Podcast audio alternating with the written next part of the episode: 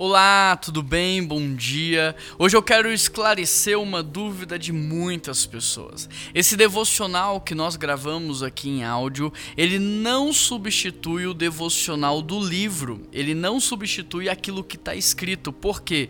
Porque ele é apenas um complemento, ele soma, ele agrega, ele te ajuda a digerir mais o texto e aplicá-lo na sua vida. Então eu não estou aqui lendo tudo que está escrito no livro devocional da nossa igreja igreja, mas apenas lendo o versículo e trazendo um devocional, uma aplicação em cima disso. Então você pode continuar lendo o seu devocional em casa, com a sua família, com os seus filhos e também ouvindo aí no Spotify, no YouTube, enquanto você dirige, caminha ou até mesmo trabalha.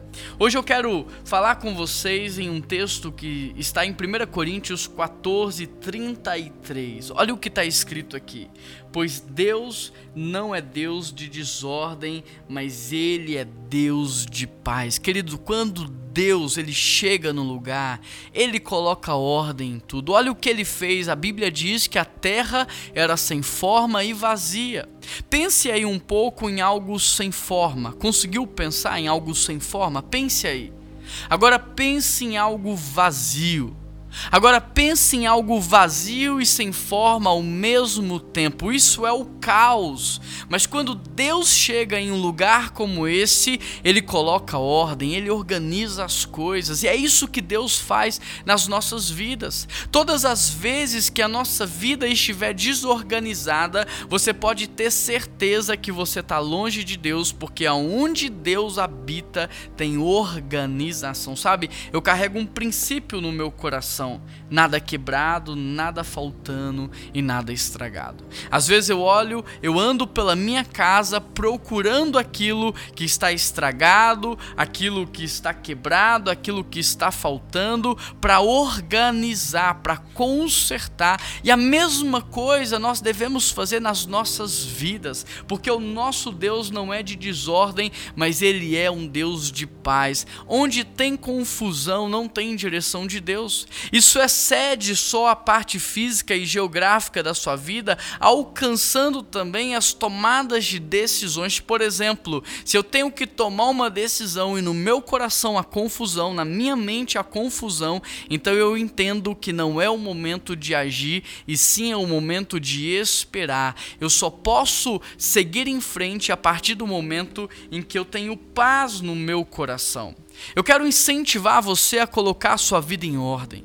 Eu quero incentivar você a organizar as suas contas, as suas entradas. Tem gente que não sabe quanto ganha, quanto gasta. Tem gente que não sabe aonde é que perde tanto dinheiro. Comece organizando, porque o nosso Deus não é de desordem. Organize também a sua casa, sabe? Há um lugar certo para as roupas, há um lugar certo para os utensílios da casa. Organize a sua casa, limpe, tire da sua casa o que está quebrado, o que está estragado o que está faltando, faça uma limpeza, porque a verdade é que o nosso exterior, ele é reflexo do nosso interior.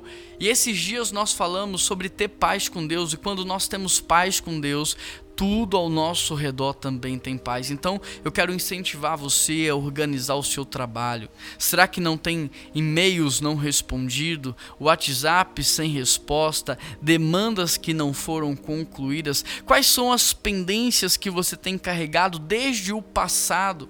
Coloque ordem na sua vida, passe uma régua para que daqui para frente possa ser uma vida nova, porque o nosso Deus não é um Deus de desordem, mas ele ele é um Deus de paz. Vamos orar? Querido Deus e eterno Pai, nós queremos pedir ao Senhor que intervenha, Deus, na nossa mente e no nosso coração. Coloque ordem na nossa mente e no nosso coração. E como consequência de uma vida organizada no Senhor, que o nosso lar seja organizado, que o nosso escritório seja organizado, que as nossas posses, bens, tarefas, que tudo isso, Deus, possa ser organizado e que tudo isso glorifique o teu nome, Pai.